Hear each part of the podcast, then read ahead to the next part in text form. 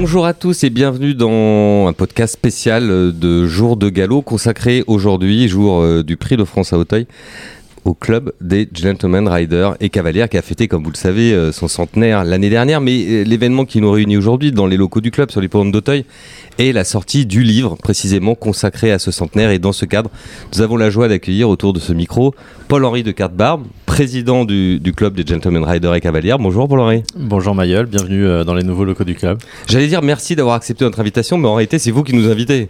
Alors c'est moi qui dois vous dire merci. oui, oui, non, mais évidemment c'est sympa de faire le, de, de venir nous, nous voir et, et, de faire un peu écho à tout ce qui s'est passé. Euh, c'est vrai que on, a eu beaucoup de changements euh, au sein du club depuis deux ans, et, et là aujourd'hui on inaugure nos nouveaux locaux et on, on, lance ce nouveau bouquin qui a été écrit par Gérard. On va en parler tous ensemble. Gérard, puisque votre nom est déjà apparu, Gérard de Chevigny. Vous êtes l'auteur de ce livre, euh, mon cher confrère? Oui, j'ai eu, eu la chance d'être l'aîné parmi vous. Et euh, je sais qu'un, j'ai découvert qu'un journal ou un livre qui fait un centenaire, souvent il est écrit euh, par une personne qui est âgée oui. et souvent par un, parfois par un survivant. voilà. Oui, donc vous qui, je... vous, vous qui, avez à peine dépassé le demi-siècle, écrire un, un, un, bouquin sur un centenaire, c'est magnifique. Exactement. Je le disais, euh, je crois, dans le livre. Euh, l'histoire est souvent racontée par les embusqués. Je l'ai peut-être été un peu, mais euh, quand même, j'ai eu une, chambre de, une jambe de chaque côté pendant assez longtemps dans ma carrière. Très bien. Et nous avons également autour de la table Patrice Détré, vice-président du club. Bonjour Patrice. Bonjour Mailleul. Bon, à Auteuil, on est un peu chez vous ici. Oh, tout est relatif, mais on s'y sent bien en tout cas. Il y a une grande passion de l'obstacle, effectivement, autour du, du club qui est effectivement qui est évidemment également actif en plat mais l'obstacle c'est fort hein, n'est-ce pas Gérard? Et également Guillaume Boutillon de Jour de Galop. Bonjour Guillaume. Bonjour bonjour à tous. C'est vous qui avez d'ailleurs chroniqué euh, le livre l'article qui est paru dans, dans Jour de Galop. C'est vous qui l'avez signé pour présenter ce magnifique ouvrage dont nous parlons aujourd'hui Paul Henry. Alors la première question est très simple. C'est pourquoi avoir pris cette initiative? Pourquoi avoir décidé justement de faire un livre à l'occasion du centenaire? Alors, en effet, c'est ah, comme le soulignait Gérard, euh, un, club qui a 100 ans, c'est pas commun et il y a une histoire qui est, qui est, très très riche. On est passé par, euh, par beaucoup d'événements dans ces 100 ans. Et en fait, euh, aujourd'hui, la mémoire vive du club, euh, alors elle est, elle est représentée par Gérard aujourd'hui. Et en fait, euh, c'était l'occasion de récolter beaucoup de témoignages, mais ces témoignages, ils sont pas éternels et on avait besoin de le coucher sur le papier pour que les générations qui suivent se rappellent de tout ce, tout ce qui s'est passé au sein du club et qui en fait est très fondateur de, des, des courses hippiques. Et, on a tendance un peu à l'oublier. Donc en effet, c'était une formidable occasion de, bah, se replonger dans toute cette histoire et de l'illustrer euh, de manière assez euh, amusante et anecdotique. Alors on va passer la parole en, un peu après à, Gérard, mais en restant un peu avec vous, Paul-Henri, ça a dû être aussi une expérience humaine finalement la création de, de ce livre, parce qu'il a fallu effectivement sans doute contacter un certain nombre de personnes, échanger, euh, notamment entre les générations. Oui, tout à fait. Alors, euh, une bonne partie du crédit revient à Gérard, qui a, en effet euh, profité de, son carnet d'adresses et, de toutes ses connaissances pour récolter ses témoignages. Euh, L'expérience humaine était très forte aussi pour nous au sein du club, puisque euh, que ce soit avec moi, mais aussi avec notre nouvelle secrétaire générale, qui est euh, pas quadragénaire, mais jeune trentenaire, euh, en fait, c'était aussi une formidable occasion de transmission. Victoria Mion, hein, Victoria Mion, tout à fait, ouais, qui est, qui est arrivée récemment au club. Et en fait, nous, on a besoin de s'imprégner toute cette histoire et, et ce lien qu'on a pu avoir avec Gérard, Victoria, aussi Laurence qui nous a aidés, Laurence Azemar. Bah, en fait, c'est des, des moments privilégiés pour bah, pour transmettre en effet tous ces souvenirs et, et, et s'imprégner encore plus de, de, notre culture. Guillaume, je ne vais pas vous demander de jouer aux critiques littéraires sur un livre de cette nature, mais est-ce que, est -ce que le livre vous a plu? Oui, beaucoup, beaucoup, beaucoup, pour différentes raisons. Alors, le, le travail effectué est remarquable. On, il ne s'agit pas d'une simple chronologie. Euh, ça va bien au-delà, avec beaucoup d'anecdotes. Il y a beaucoup d'humour. On s'aperçoit aussi de ce qu'a réalisé le club, comment s'est organisé le club, comment a su évoluer le club. Et on va justement en parler avec, euh, avec Gérard. Comment, déjà, comment, enfin, quelles ont été vos sources pour l'écrire Commençons par, par Alors d'abord, c'était un, pièce, un, un, puzzle à 1000 pièces pour moi, et je me suis aperçu qu'il y en avait 10 000. Et donc, euh, je me suis retrouvé face à des, pans entiers d'archives, et je n'ai retenu finalement que les, conseils, les rapports des conseils d'administration et des comités depuis 100 ans, que j'ai tous lus, ça fait une pile déjà énorme, sur lesquels j'ai pris des notes euh, sans cesse, il y a des post-it partout dans, mon bureau. Et puis par la suite, euh, ben évidemment, comme j'avais été dans ce métier, mais je travaillais comme journaliste en tenté, je parlais pas de témoins sans. Et, là, euh, j'avais donc euh, la mémoire euh, de ma famille, puisque ça fait trois générations que nous sommes dans le club. Bien sûr, beaucoup d'anecdotes familiales, et puis aussi mon expérience professionnelle dans la presse puisque depuis, oui, depuis plus, plus, de 50 ans, je couvrais l'amateurisme dans divers journaux, soit des mensuels, soit des lettres professionnelles, soit des quotidiens jusqu'à Paris Turf. Donc tout ça, s'est amassé dans, dans, ma mémoire, qui débordait au moment de la gestation, et puis finalement, avec un an de retard, ce journal, et ce, ce, ce, cet ouvrage a fini par sortir. Et euh, comme le disait euh, Guillaume dans son introduction, moi, ce que j'ai adoré déjà au premier degré, c'est le fond photographique exceptionnel, avec des, des, des, clichés pour certains d'ailleurs très anciens, pour d'autres plus modernes. Effectivement, souvent, euh, comment dire, un, contexte apporté par la photographie qui est génial. Je, pense à, à, Madame de Brétizel qui arrive à l'église pour son mariage euh, couchée dans une civière parce qu'elle est tombée la veille. Comment est-ce que vous avez fait ce travail de Romain pour remonter toutes ces sources iconographiques?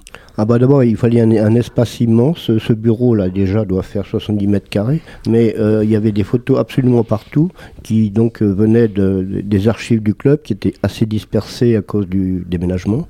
Et alors là, eh ben, il a fallu, fallait me choisir. Et vous savez que la décision, c'est l'art d'être cruel à temps. Et malheureusement, j'ai pas pu retenir des photos, notamment peut-être qu'il manque des photos de jeunes, mais après tout, ils auront le deuxième centenaire pour voir leurs photos. Alors, vous, vous m'aviez dit que vous auriez pu écrire un livre de 2000 pages. Finalement, euh, on est autour de 150, 160 pages. Quel a été votre parti pris? Qu'est-ce que vous avez voulu mettre en avant dans, dans ce livre? Bah, C'est-à-dire, je voudrais, le... oui, c'est la continuité des valeurs du club. Euh, donc ce sont des valeurs qui sont intemporelles alors que le club a traversé diverses crises, a vu des changements euh, sociaux, euh, des changements dans, l'économie, tout ça, qui auraient peut-être provo provoqué sa perte, sa chute. Or, il a toujours survécu grâce à la pérennité des valeurs qui sont, véhiculées par le club. Alors parlons de, la guerre justement, le, club a traversé la guerre.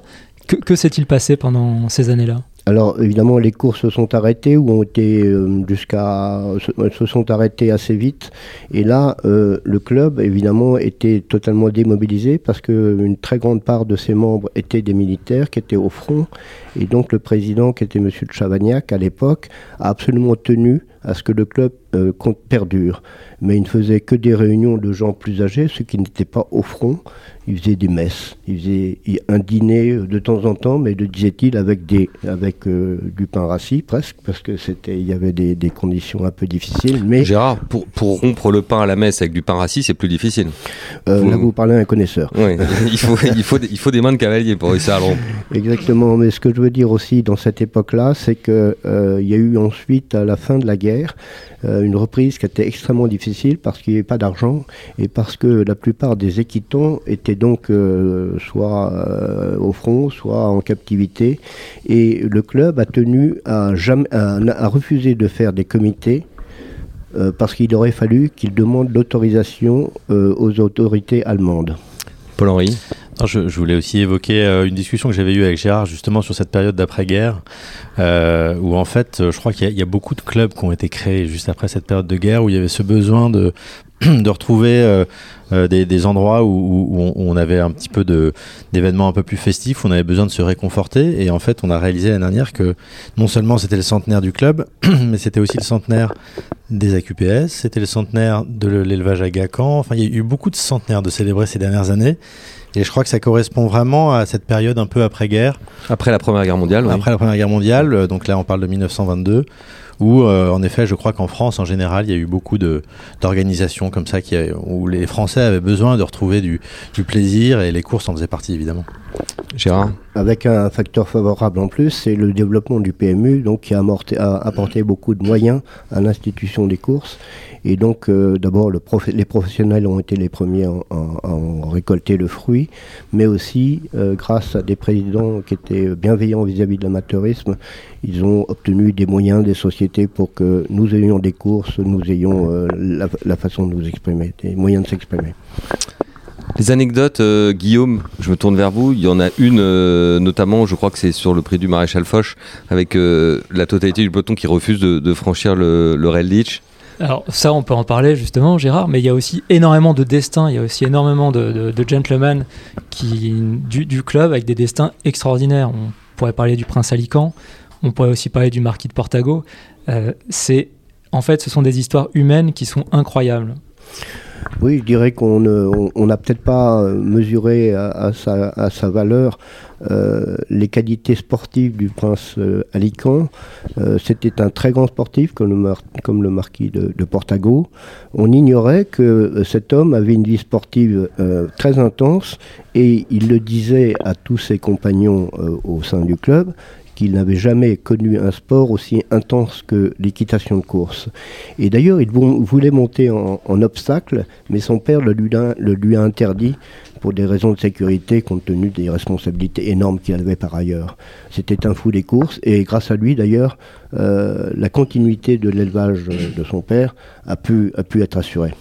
J'ai une question pour vous, Gérard, qui n'est pas directement liée au livre, mais plutôt à ce dont parlait Guillaume. Euh, effectivement, quand on feuillette le livre, euh, c'est un vrai ouzou de, des personnes qui aiment les courses. Euh, le club des Gentleman Riders, par rapport au Jockey Club, en fait, comment est-ce que vous compareriez les deux finalement? Ah ben, le Jockey Club, à l'origine, a été créé au moment de la création de la société d'encouragement, c'est-à-dire que c'était des gentlemen qui montaient tous en course. Et leur but était effectivement la pérennité des courses et de galop, d'abord de plat, ensuite d'obstacles, c'était un peu plus tard. Et euh, s'il y, y a un rapport euh, avec le Jockey Club, c'est un rapport sur les idées, mais la sociologie a énormément changé. Mais est-ce qu'on peut dire que euh, en 1922, finalement, quand le club des Gentleman Riders et Cavalières se crée, euh, c'est quelque part un- sauver l'esprit Jockey Club dans les courses parce qu'entre-temps le Jockey Club avait un peu divergé, il y avait de moins en moins de membres qui faisaient courir. Oui, c'est exactement ça. En fait, euh, euh, comme je le dis dans le livre, dans une formule un petit peu, euh, un petit peu bizarre, le club a été créé pour sauvegarder une espèce de bipède éclairé, et non pas des quadrupèdes. Et, c'est vrai que les membres du Jockey Club ben, étaient de moins en moins nombreux. Euh, à, à- à- à figurer comme acteurs, comme acteurs sur des hippodromes, c'est-à-dire à cheval, hein, pas à pied. Guillaume Oui, alors justement, euh, ce qu'on lit à travers le, le livre, c'est aussi euh, l'apparition des, des cavalières dans les courses et également l'internationalisation avec la Gentry. Alors ce sont deux, deux éléments, on va dire, centraux de l'histoire du club, de son évolution. Est-ce qu'on peut revenir de- dessus? Oui, je dirais d'ailleurs que les, d'abord, les créateurs du club, les fondateurs du club n'avaient sûrement pas euh, pu escompter qu'il y ait des développements comme ça, comme la féminisation. En 1922, ils n'imaginaient pas que euh, 40 ans plus tard, euh, le club serait le fondateur des courses au féminin.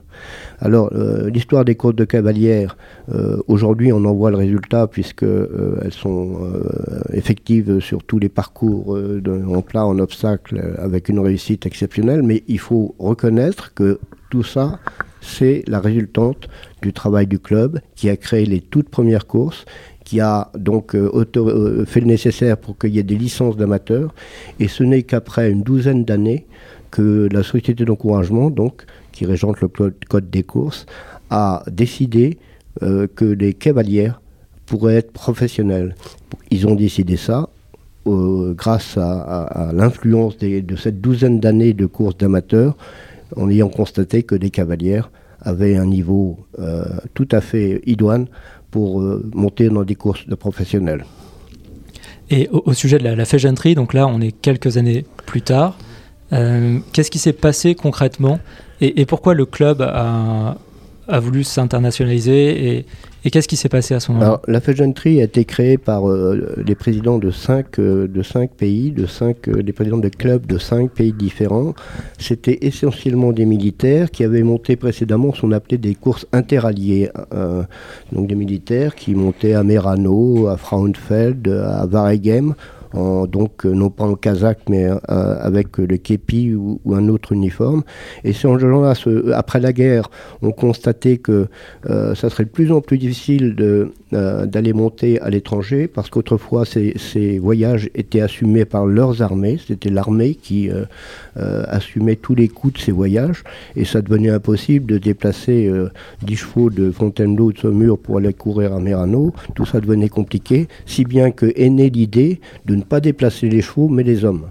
Et donc, euh, ces cinq fondateurs de la Féjanterie se sont dit, on va faire un championnat d'hommes, c'est-à-dire ce sont les hommes qui se déplacent vers Stockholm, vers Rome, vers Madrid, où euh, on leur trouvera des chevaux. Et c'est comme ça qu'est née la Féjanterie, avec cinq membres, et maintenant on en a 25. C'est amusant parce que finalement, c'est comme dans les autres sports.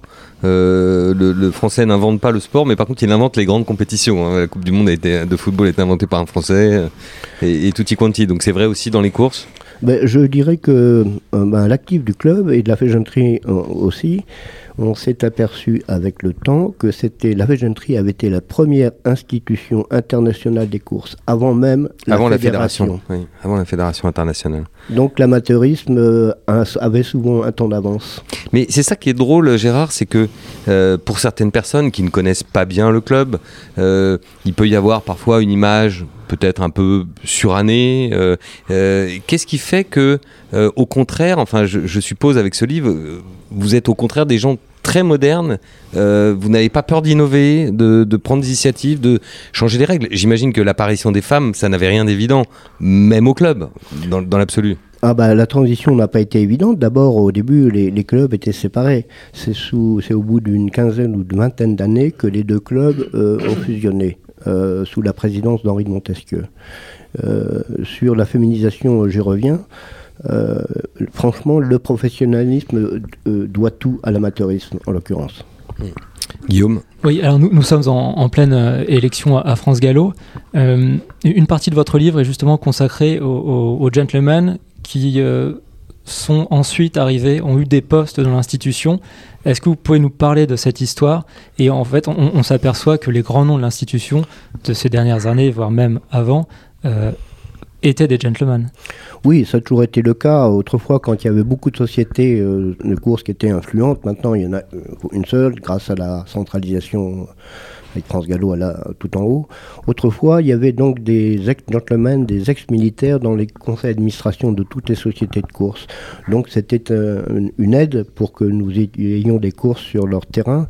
Euh, tout ça a beaucoup changé, mais euh, pour revenir au, contexte actuel des élections, je ne parlerai pas celle de cette année, mais de celle d'il y a 4 ans. Donc, j'avais fait un pointage parmi euh, les peut-être centaines de personnes qui, euh, sur qui listes. se présentaient sur les listes socio-professionnelles, entraîneurs, jockeys, éleveurs, etc.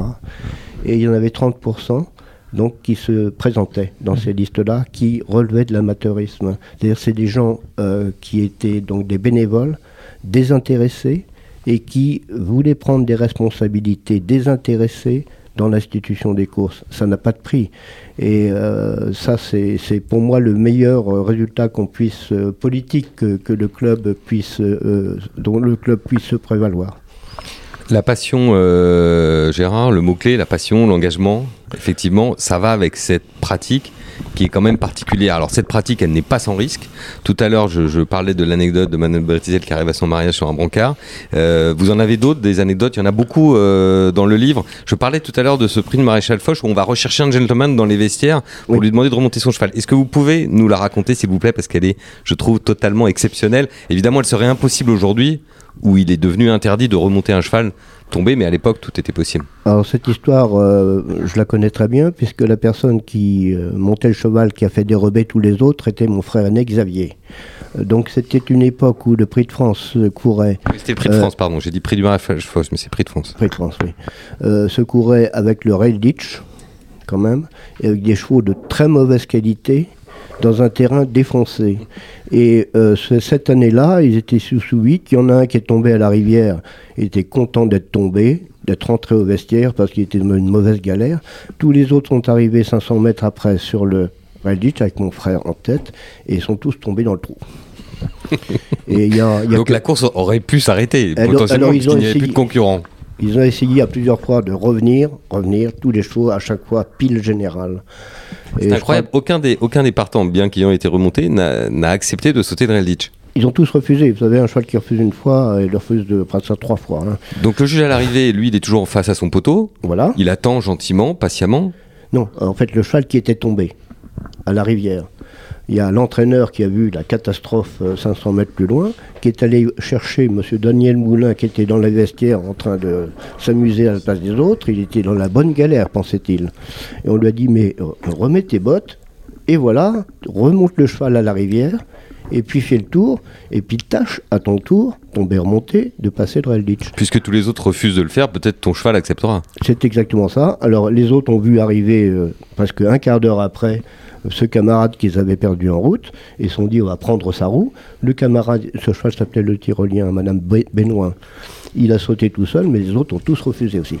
Donc il a Derrière été le seul classé à l'arrivée. Voilà. Alors, euh, donc il n'y avait pas d'écart hein, de type euh, de longueur Non. loin. En revanche, il y avait un écart de temps, puisqu'il a fallu un quart d'heure pour boucler le parcours. Oui, alors ça, euh, bah, autrefois, puisque les tombées remontées étaient autorisées, il y avait même une marche souvent d'une demi-heure.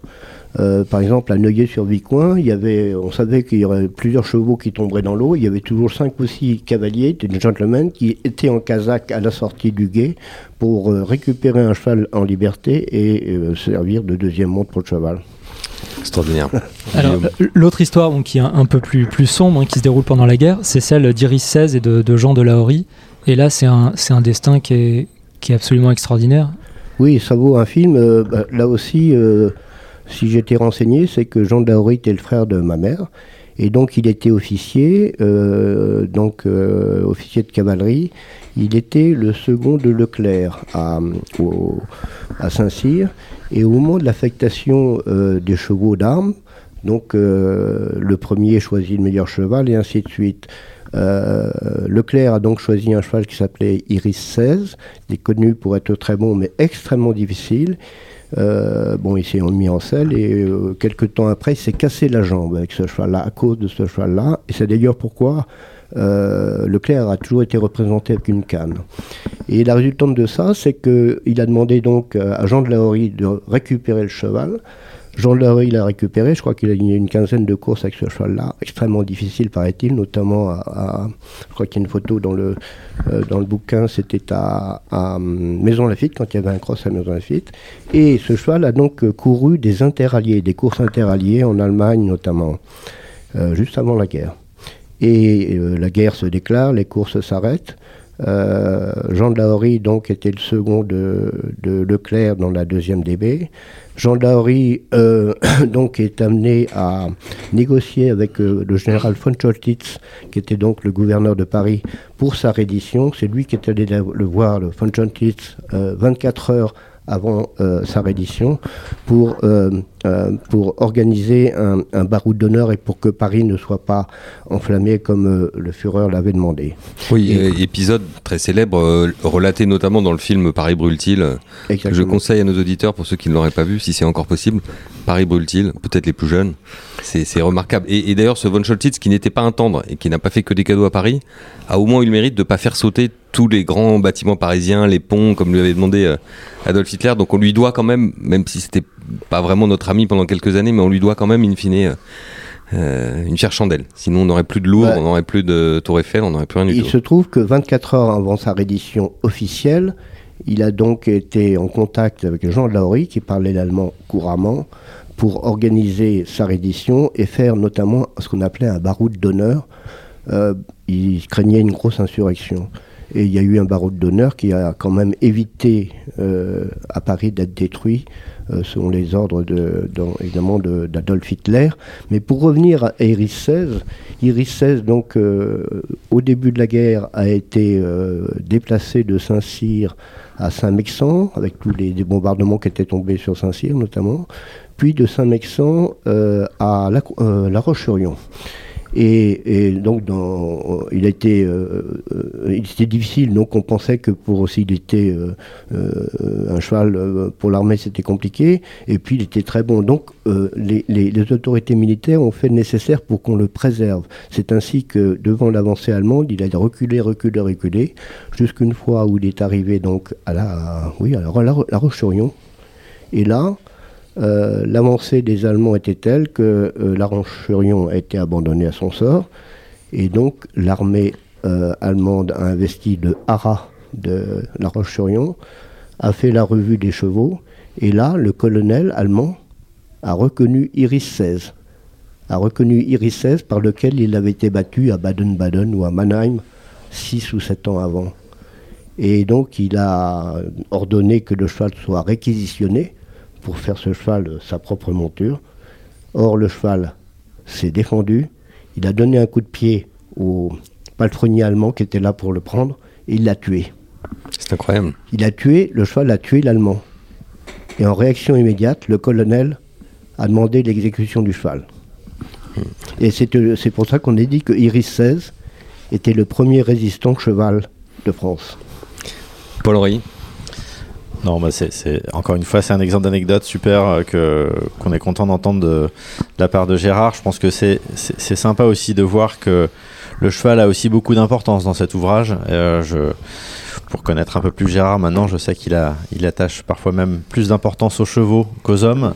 Et, euh, et c'est un exemple fantastique de, de destin de cheval, euh, comme ça, euh, tué sur un, un peloton d'exécution, comme un officier euh, français aurait pu l'être. Euh, et donc en effet, il y a plein d'histoires comme ça qui sont vraiment, euh, qui sont vraiment fantastiques et, on se régale. Gérard une dernière anecdote peut-être avant d'élargir notre conversation sur le sur la situation du club euh, Santerre qui a maintenant 101 ans donc on va on va on va en parler. Mais peut-être une anecdote qui vous tient à cœur ou quelque chose que vous voudriez citer euh, devant nos auditeurs? Oh bah euh, non, je, je- je dirais qu'il faudrait que tous les membres soient là et chacun aurait une anecdote. c'est vrai que les anecdotes sont une affaire de personne Ouais. En, en fait, Gérard, il en a reçu plein des anecdotes parce que euh, on avait fait quand même un espèce de- d'appel d'offres pour, euh, pour en récolter un maximum. Je pense que ça a été très difficile pour Gérard de faire cette sélection et il y aura évidemment des déçus parce que je pense qu'il n'y avait pas la place pour mettre tout le monde. Mais c'était assez marrant, j'imagine, pour vous, Gérard. C'était un exercice de, euh, de, de filtre et de tri parmi toutes ces histoires.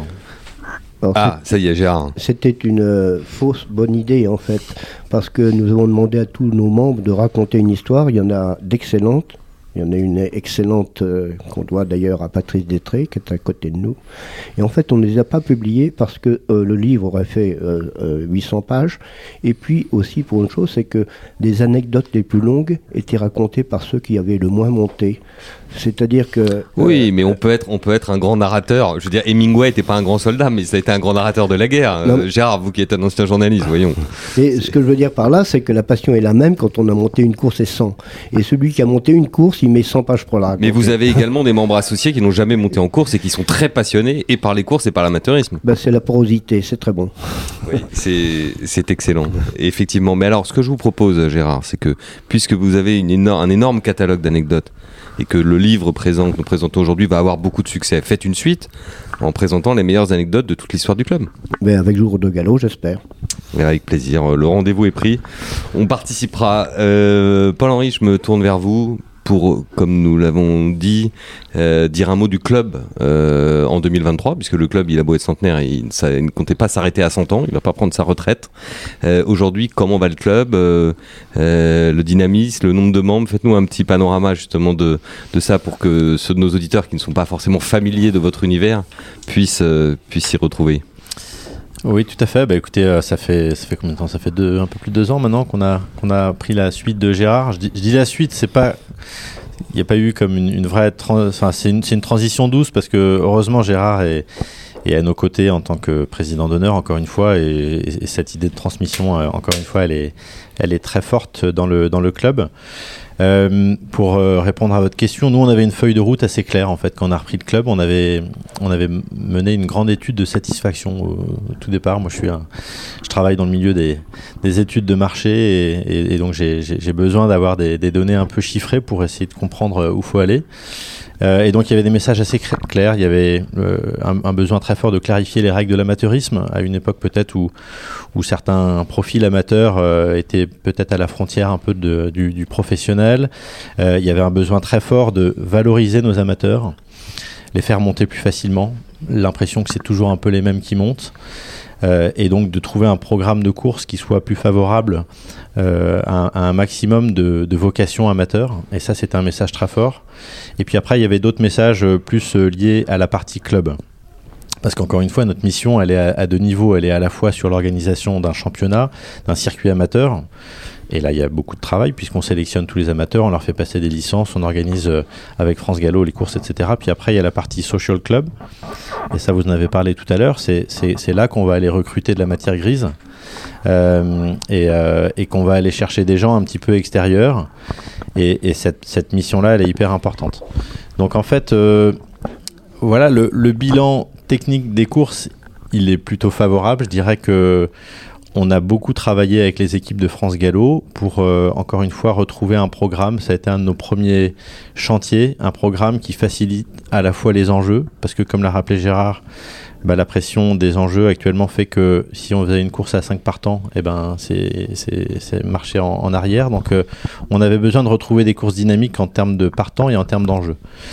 Euh, on a un nombre de courses cette année qui est en progression de 24% par rapport à il y a deux ans. Et on a un chiffre qui est important où on a des enjeux PMU sur les courses amateurs en 2023 qui est à plus 9% par rapport à l'année dernière, qui était déjà une année en assez bonne progression. Donc ça, c'est des, c'est- c'est des indicateurs très forts. On peut dire d'ailleurs, pardonnez-moi de vous couper, que au cours du week-end, d'ailleurs, la course qui a réuni le plus de partants est la course des amateurs. On va peut-être y revenir tout à l'heure euh, avec Patrice, mais Mm. euh, je dis bien sans s'en réjouir, parce qu'en vérité, on aurait voulu qu'il y ait beaucoup de partants dans toutes les courses, mais ça, ça illustre assez bien le, le propos que vous venez de tenir. Tout à fait. Et en fait, ça, ça nous permet de répondre à, à plusieurs enjeux. Je pourrais passer la, la parole à, à Patrice qui s'est beaucoup euh, défendu sur la partie euh, euh, de, de formule handicap sur, sur l'obstacle pour obtenir euh, des, formats comme le Prix de France, par exemple, qui réunit beaucoup plus de monde. Mais en fait, en ayant ce nouveau format de course euh, avec des chevaux d'une valeur peut-être un peu plus faible qu'un Prix de France pouvait l'être il y a 10 ans, ça nous permet deux choses. Ça nous permet d'abord de garantir des courses attractives en termes d'enjeux. Mais ça nous permet aussi de faire monter vachement de monde parce que quand vous avez 13 partants dans le prix de France comparé à 6, et ben tout d'un coup ça ouvre la possibilité à plein d'amateurs qui sont pas nécessairement euh, en tête de liste bah, d'avoir une chance de monter à Hauteuil. Patrice Et je- voilà, je crois que, que Paul-Henri a bien résumé. On parle d'opportunité pour des amateurs. Aujourd'hui, un prix de France, c'est une forme de handicap deuxième épreuve par rapport au prix cacao. Donc avant, les conditions étaient, permettaient euh, de voir des chevaux de, valeur bien plus élevée courir ce genre d'épreuve, mais on manquait de partants et les courses étaient un peu dans le collimateur de, France Gallo et du PMU. Et donc aujourd'hui, avec cette formule handicap, certes, le niveau des chevaux est peut-être un peu plus faible, mais par contre, il permet euh, de donner l'opportunité à, à 12 gentleman riders aujourd'hui de monter. Et vous savez, le club des gentlemen, c'est un créateur de passionnés. Et comme euh, l'a dit tout à l'heure Gérard, euh, qu'on ait monté une ou 100 fois, après on est euh, passionné à vie. Et donc, il faut faire des concessions entre garder une certaine attractivité pour permettre aux amateurs de monter, de monter des très bons chevaux, mais aussi permettre à des gens comme aujourd'hui de pouvoir monter à Hauteuil au moins une fois dans leur vie. Et donc euh, ça, après, c'est une cause, euh, euh, c'est une cause acquis pour le- la cause des courses pour le- ces gens-là. euh, Ils vont nous le rendre toute leur vie, voilà. Oui, effectivement, parce que la caractéristique, euh, Paul-Henri, des, des Gentleman Riders tout au fil du temps, c'est que pour parler dans un langage euh, technocratique moderne, on est dans du CSP+, quand même en majorité, et pour la filière course dans son ensemble, ça veut dire des gens qui, une fois qu'ils auront fini leurs études, ou qu'ils auront fait leur carrière professionnelle, auront sans doute les moyens qui leur permettront d'être éleveurs, d'être propriétaires. Euh, c'est aussi des cerveaux bien faits. Euh, on pense à un ancien directeur général de France Gallo, euh, Thierry Delegue, qu'on salue à l'occasion, et à beaucoup d'autres. Euh, c'est quand même, je veux dire, le club, je ne sais pas si vraiment les gens se rendent bien compte dans notre filière à quel point il apporte des talents et il apporte des investisseurs euh, à l'ensemble du système et pas seulement à l'amateurisme. Oui, alors euh, je je suis pas tout à fait d'accord avec le, CSP+. Euh, même si je rejoins une forme d'élitisme dans, le, dans le circuit. En fait, on avait réagi un peu, vous aviez publié dans vos colonnes l'année dernière, on en avait reparlé, mais un, billet où, où vous parliez de la version très. la vision qui pouvait être très élitiste du club des gentlemen. Je pense qu'elle est très élitiste dans sa. euh, dans son circuit et dans le profil de ses amateurs, c'est-à-dire qu'on est très attaché à avoir un circuit classique parce qu'on a encore des très belles courses classiques avec un niveau d'amateur aujourd'hui qui est excellent. Vous regardez nos amateurs d'obstacles, on a vraiment un, un, super niveau, mais en plat également. Et ça, on y est très attaché. Donc oui, c'est élitiste dans le sens où monter une course aujourd'hui à Longchamp, à Auteuil, à Chantilly, c'est pas donné à tout le monde et il y a des échelons à passer avant d'y arriver. Euh, mais quand je reviens sur le terme de CSP+, en fait, euh, le club a quand même cette chance aujourd'hui de s'adresser à tout profil et, tout, tout, milieu et, tout niveau social également. C'est-à-dire que moi, j'ai, quand je montais en course, euh, je montais avec un, euh, avec des médecins, des avocats, mais aussi euh, toutes sortes de, métiers et, les plus humbles. Et je pense que c'est aussi une des, ça fait partie de l'ADN du club d'avoir cette ouverture. Donc jamais on pourra taxer le, le club d'avoir cette dimension élitiste socialement, c'est ce que je veux dire.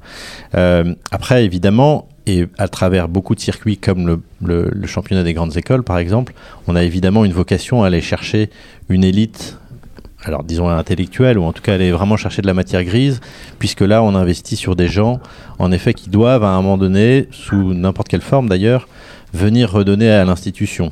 Vous parliez de propriétaires, mais ça peut être des influenceurs euh, politiques ou, dans le monde de l'entreprise. Mais ça, évidemment, c'est une dimension qui est très forte et qu'on va continuer à travailler. Alors, vous, vous, parliez justement des, des courses des, des, grandes écoles. Quels sont vos autres projets pour, euh, pour les années à venir, justement en, en matière de recrutement?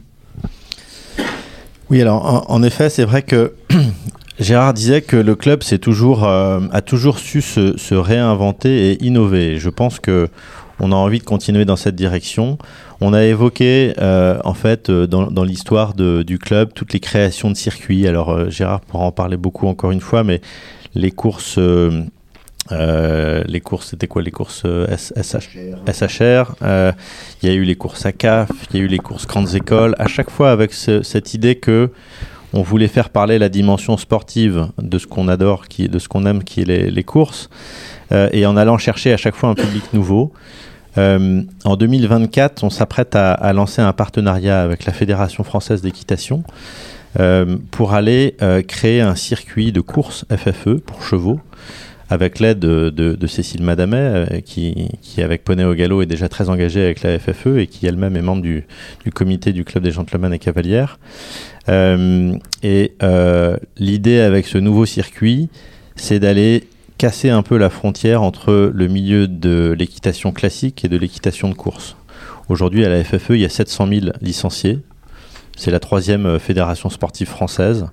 Et en fait, ces gens ne nous connaissent pas et souvent on ne connaît assez peu le milieu de l'équitation classique. Est-ce que vous pensez que vous allez justement réussir à casser cette barrière avec l'équitation euh, On sait que ça a été euh, notamment, je repense au très gros projet hein, qui était euh, Equidia Life, hein, qui avait comme vocation normalement d'aller créer des passerelles entre les deux hormis évidemment les passerelles naturelles qui existent, puisqu'il arrive parfois que certains cavaliers de concours, par exemple, aient des chevaux de course ou que, ou que certains propriétaires au galop ou au trot d'ailleurs aient des chevaux de concours également. Mais est-ce que vous pensez qu'on a, a, vraiment une chance? C'est une vraie question que je vous pose. Hein. Est-ce que vous pensez vraiment sincèrement qu'on a une chance de casser cette barrière?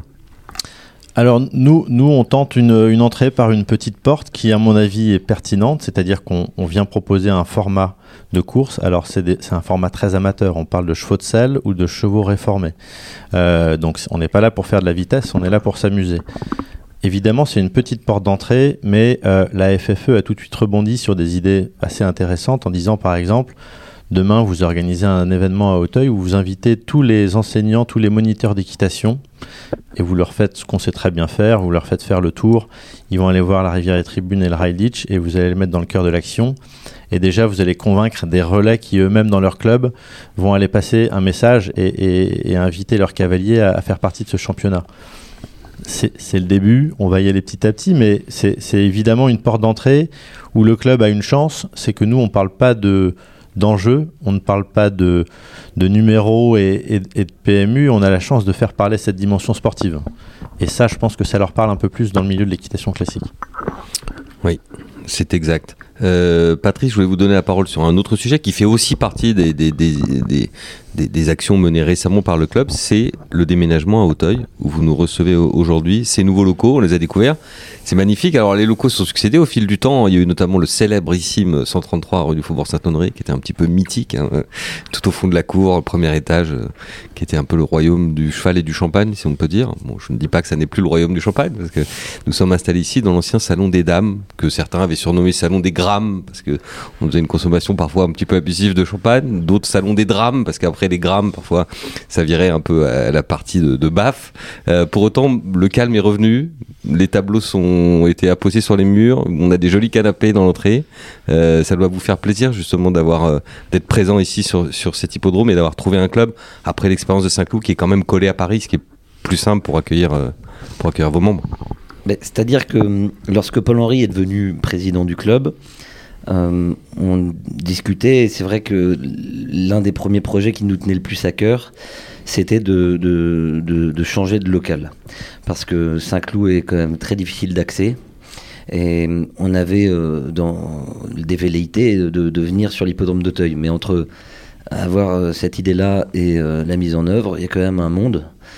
Et hum, ça nous a été quand même euh, facilité par l'avenue de Delphine Violette à la direction marketing de France Gallo, avec qui on a pu, on s'entend très bien et qui nous a quand même franchement facilité les choses. Euh, on s'est très vite très bien entendu et on s'est rendu compte que c'était euh, réalisable. Et donc dès qu'on a compris ça, on a mis un pied dedans et, et il s'est passé un peu de temps avec les travaux, etc. Mais maintenant aujourd'hui, on est bien implanté à Hauteuil. Euh, du bon côté, je pense, parce que vous savez que euh, Auteuil risque un jour euh, de subir des modifications importantes, et on est très content d'en faire partie parce que, enfin, c'est un peu ancré dans le marbre maintenant le club Auteuil. Paul-Henri? Ouais, non, alors je, c'est vrai que c'est l'occasion de, de, saluer en effet l'implication de France Gallo quand même, parce qu'on a, Patrice a mentionné Delphine Violette qui a été en effet un, un, vrai soutien pour, pour ce, ce déménagement. On a parlé précédemment de, tout ce qu'on a pu faire sur le programme et toutes les évolutions du circuit amateur qui est beaucoup plus dynamique aujourd'hui.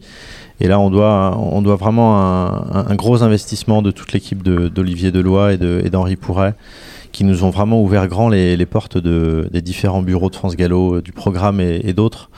Euh, et je dirais qu'on a été vraiment accompagnés et, et, sans eux, on n'aurait évidemment jamais pu faire ça.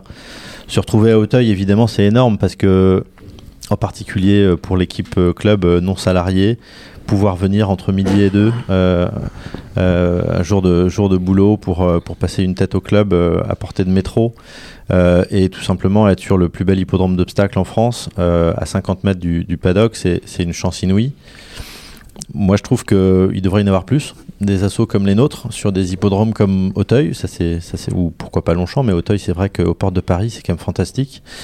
Euh, on remercie évidemment Edouard Boutolo aussi qui, nous a vraiment accueillis euh, de la meilleure des manières et toute son équipe. Mais venir ici sur un hippodrome qu'on aime en semaine, euh, on aura envie de voir plein d'autres associations du monde des courses, mais même pourquoi pas d'autres des startups, pourquoi pas créer une petite pépinière d'entreprise, une sorte de, station F du, monde des courses. Mais je, trouve que, enfin voilà, il y a, pour moi la place en semaine pour créer une vraie activité sur des hippodromes comme ça.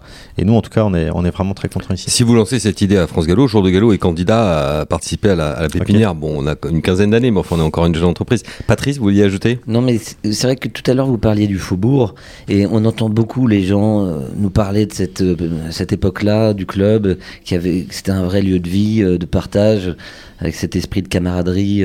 Et c'est vrai qu'on l'a un petit peu perdu à Saint-Cloud. Euh, vous-même, vous m'avez dit que vous, n'étiez jamais allé dans ce local-là. Et donc, c'est ce qu'on veut créer à Auteuil. C'est quand même le seul hippodrome accessible en, métro avec Hong Kong. Euh, on a une chance euh, énorme de pouvoir être ici. Et donc, on veut que le club redevienne un lieu de vie, un lieu d'échange, un lieu de partage. C'était quand même, Paul-Henri, sa grande force, je veux dire, en, dehors de la pratique sportive qui est évidente, mais la partie sociale dont vous nous avez parlé tout à l'heure, ces échanges, cette joie de vivre, euh, cet humour, euh, euh, ce, décalage quand même, qui, est un peu aussi la marque de fabrique du, club, c'est ce qu'on aime dans, le club. Oui, tout à fait. Alors, pour revenir sur la rue du Faubourg Saint-Honoré, dans le très chic centre et beau quartier de Paris, on était encore un petit peu dans la dimension très parisienne du club. Il y a une dimension supplémentaire ici, c'est que Auteuil, ça a toujours été un petit bout de la province de Paris. Et qu'on touche beaucoup plus de, nos membres ici qui ont euh, bah, qui vont qui passent typiquement le week-end de l'obstacle ici euh, à, Paris et, pour nous c'est aussi une façon d'ouvrir le club à, l'ensemble de, de, de, des amis du club en fait euh, donc Ouais, en, encore une fois, euh, nous, pour nous, c'est une vraie chance. Euh, on était avant rue du Faubourg Saint-Honoré euh, avec les AQPS qui partageaient nos, locaux. Il n'y a pas longtemps, ils sont venus nous voir en nous disant mais pourquoi nous on ferait pas la même chose? Et en fait, vraiment, je trouve qu'il y a une vraie cohérence que demain, un certain nombre d'associations, de syndicats, de petites startups du monde des courses, bah, puissent partager un certain nombre de services communs, de réunions, etc. Et puis en fait, euh, plus on est, euh, plus on, on a l'occasion de discuter, d'échanger et de faire émerger des nouvelles idées. Vous faites tout ensemble avec les accus parce que eux aussi sortent un livre euh, pour leur centenaire. Bah voilà, exactement. Alors ils le sortent demain, je crois. On a peut-être un jour d'avance. Ouais. Vous avez un jour d'avance, ouais. un siècle. Euh, vous partagez le siècle, mais vous avez un jour, un jour d'avance effectivement. Question concrète si parmi les, les, les jeunes ou peut-être un tout petit peu moins jeunes, mais qui dans plutôt on va dire avant 30 ans qui nous écoutent, si certains veulent tenter leur chance, devenir amateur. Comment ça se passe concrètement euh, pour intégrer le club, euh, pour suivre les stages dont, dont vous parliez? Quelles sont les contraintes? Quelles sont les démarches à effectuer? Qui faut-il contacter? Alors, il y, a un site internet du club qui a été refait récemment. D'ailleurs, je vous invite à le consulter parce qu'il a des outils très pratiques comme euh, trouver un amateur. Vous avez une base de données, vous pouvez filtrer par région, par poids, par, euh, par décharge, euh, par discipline, etc. Enfin, c'est un, vrai outil qui a été bien modernisé par euh, notre nouvelle secrétaire générale Victoria. Ça, ça va bien intéresser les entraîneurs et propriétaires. Bah oui, c'est important pour eux. On avait avant un petit agenda papier, on a essayé de le digitaliser et honnêtement, c'est un outil qui est très pratique. Euh, le point d'entrée aujourd'hui, c'est Victoria ou même, même Laurence Azemar, notre, notre assistante sur la partie relations membres et, et, et administration. Euh, qui seront donnés tous les éléments, mais avant tout, il y a un dossier à présenter à France Gallo euh, auprès de Sabrina Desplanches. Les critères, je dirais que une fois qu'on en est arrivé à poser une candidature, c'est qu'on est déjà un peu au fait des courses et qu'on a une conscience de qu'est-ce que ça implique en termes de physique et de conditions, etc. Mais au-delà de ça, c'est vrai qu'on attache beaucoup d'importance à filtrer quand même les dossiers sur un profil purement amateur. C'est-à-dire que euh, ce qu'on souhaite, c'est quand même qu'il y ait un vrai engagement dans, dans cette vocation amateur qui soit à l'extérieur du monde professionnel. Donc aujourd'hui, une personne qui est salariée d'une écurie ne peut pas prétendre à obtenir euh, une, licence amateur. Et on est très attaché à ce côté euh, euh, désintéressé comme le disait Gérard c'est-à-dire qu'on on reçoit des étudiants ou des gens qui travaillent dans le civil en dehors d'une écurie de course. Une fois qu'on a filtré un peu sur ce, profil amateur, bah, je dirais qu'après, c'est avant tout remplir des, conditions physiques et, une aptitude. Il y a eu un stage il y a encore euh, pas très longtemps, il y a trois semaines. Euh, Gérard, on a dû en. Il y en a peut-être trois ou quatre qui l'ont pas eu, donc, euh, mais qui sont invités à la repasser euh, plus tard et qui vont et qui vont s'améliorer, mais on, a, on est quand même très attentif à, augmenter euh, l'aspect sécurité euh, de ces stages. Pour, enfin, c'est-à-dire qu'on a, on a vraiment envie que les amateurs qui arrivent sur un champ de course aujourd'hui soient des gens qui soient aptes et, aptes à défendre les chances de, leur monture. Voilà, encore une fois, euh, une fois ces deux critères remplis de profil amateur et d'aptitude physique, le reste, euh, c'est de la volonté et, de l'envie et pouvoir faire le poids. Mais Patrice, une vie d'amateur, c'est aussi un peu une vie sur les routes. Enfin, du moins quand on a la chance de monter, parce qu'il faut être capable de se déplacer pour aller chercher une montre parfois un petit peu loin. C'est un vrai engagement de, quand même Gentleman Rider. C'est pas, c'est pas sans contrainte. En dehors du fait qu'il faut faire le poids, que il faut que ça soit vraiment une passion, enfin une passion sincère, sinon c'est pas. C'est une passion où vous y consacrez tout votre temps libre, puisque pour espérer monter en course le dimanche, il faut euh, monter à cheval le samedi matin. Euh, même si on peut le faire un peu plus, c'est encore mieux, parce qu'il faut être compétitif. Donc euh, on a, on a d'amateurs que, que l'esprit, hein, euh, parce que on a quand même enfin, on, doit défendre les chances de notre partenaire, on doit être physiquement prêt. Euh, ça demande beaucoup d'investissement euh, personnel. Et puis, euh, parfois, vous pouvez être amené à faire 1000 bornes dans la journée pour 2 minutes 30 de course. Et euh, souvent, en, en, pleurant, vous rentrez en pleurant. Rarement, vous rentrez avec le sourire. Donc, oui, il faut être franchement passionné. Ouais. Mm. Oui. Petit sacerdoce, petit sacerdoce. Mais c'est ça aussi qui fait la, le charme de l'exercice. Bah, en- encore une fois, hein, euh, Gérard évoquait euh, l'expérience amateur où on peut euh, gagner une course ou gagner 100. Euh, moi, les souvenirs que j'ai en course, euh, évidemment, il y, a- les souvenirs des victoires qui sont toujours des moments très forts, mais le simple fait d'aller porter une casaque, déjà d'avoir la chance de porter une casaque et de, de faire cette expérience de monter comme ça, alors souvent c'est assez court, enfin en tout cas moi c'était pas très longtemps, mais on se fait une, bande d'amis puisque la camaraderie c'est évidemment une valeur forte de, de notre groupe. Euh, mais, euh, mais encore une fois, avoir la chance de monter en course, ne serait-ce qu'une fois, déjà c'est fantastique. Donc euh, voilà, il y a, plein de profils différents. Il y a, eu des stars et on en voit plein dans le bouquin. Mais il y a aussi tout simplement cette expérience où, même pour une vingtaine de montes, on aura pu bah voilà, découvrir ce que c'est que cette adrénaline et, euh, et cet immense honneur de pouvoir monter un, un pur sang euh, sur un hippodrome. On va, avant de conclure cette émission, de vous laisser le mot de la fin, euh, messieurs. Guillaume, euh, pour commander le livre, pour les personnes, les informations techniques, vous avez dit 164 pages, je crois, 50 euros TTC Exactement. Et disponible au sur le profit, site. au profit du club, hein, puisque c'est tout, tout part dans les caisses du club et pas dans les poches de Paul-Henri, on peut, on, peut, on peut le dire. Je vous confirme. Très bien. Alors pour l'obtenir, on peut s'adresser directement au club ou sinon aller sur le site de Jour de Galop, sur la shop de Jour de Galop. Ok, sur la boutique en ligne pour le commander ou directement euh, par le club. Euh, Patrice, merci beaucoup. Le mot de la fin alors, peut-être sur la belle course euh, du jour. On a dit qu'on se réjouissait du nombre de partants. Euh, mais euh, on se réjouit aussi de, de- de voir justement tous ces, ces amateurs qui vont arriver pour la montée et qui, quel que soit, je dirais, leurs résultats, euh, euh, seront heureux d'avoir participé à la fête. Je souhaite à tous les amateurs de, de finir le parcours. Parce que faire le tour, euh, monter la- à Hauteuil sur la piste intérieure, c'est un accomplissement pour un amateur. Mm. Avec en, en terrain lourd sur 4400 mètres encore plus. Oui, avec des chevaux qu'il faut réussir à motiver quand même. Oui. On suppose qu'ils ont été bien préparés quand même. Mal- euh, vous parliez tout à l'heure de leur niveau, mais enfin ils sont quand même prêts, ils sont aptes à. Oui, oui, oui, Ils sont bien aptes sûr. à faire le parcours euh, d'Auteuil, quand que- bien sûr, bien sûr. Non, parce que on sait ce qu'on souhaite de toute façon pour chaque concurrent. On souhaite que tout le monde reste debout et que. ce- Mais, mais, mais, euh, en tout cas, ils vont repartir avec des souvenirs plein, plein, plein la tête. Voilà. Paul-Henri, on vous donne rendez-vous dans 100 ans ou un peu avant Eh ben, on va déjà essayer de, de faire quelques belles choses dans les, dans les dix années qui viennent et puis on, va voir comment ça évolue. Euh, mais, mais voilà, moi je terminerai juste peut-être, on, a peu évoqué les, les, grandes écoles et euh, je mets ça en parallèle avec, euh, avec le, le départ d'Olivier Deloy qui va rejoindre de, de nouveaux horizons mais qui nous aura là aussi pas mal aidé ces dernières années à faire évoluer ce, championnat sur un format euh, très haut de gamme sur les jeudis de Longchamp. On a été débordé de candidatures cette année. Enfin, on- c'est vraiment un circuit qui continue à avoir beaucoup de succès. Euh, on, on a, on, a, on a beaucoup fait améliorer ce, ce championnat et, et je pense qu'Olivier Deloy y est pour beaucoup parce que je sais qu'il tenait beaucoup à ce, à ce circuit. Donc, euh, c'est l'occasion de le remercier euh, avant qu'il parte pour d'autres horizons. Euh, mais voilà, ça fait partie aussi des choses qui ont beaucoup avancé. Patrice? Et euh, je rajouterais aussi que ces dernières années, on a perdu beaucoup de courses dans le rang des amateurs. Et ce- par- cette année, dans, une, dans, dans- un système où il y a des gros plans de restructuration des courses, où on a perdu beaucoup de courses d'obstacles, etc., eh ben, nous, on a gagné des courses dans le rang de nos amateurs. C'est la première fois. Donc ça souligne une forme de prise de conscience au sein des institutions de l'importance de l'amateurisme aujourd'hui. Et donc ça, je voulais le souligner. Donc merci à, à France Gallo parce qu'on se sent ma- extrêmement soutenu. À tout seigneur, tout honneur, euh, Gérard, le mot de la fin, puisque vous êtes l'auteur de, de ce livre et le président d'honneur du club. Euh, le mot de la fin euh, vous revient. Euh, bah, je dirais que dans les courses, il y a beaucoup de Cassandre, mais pas au club.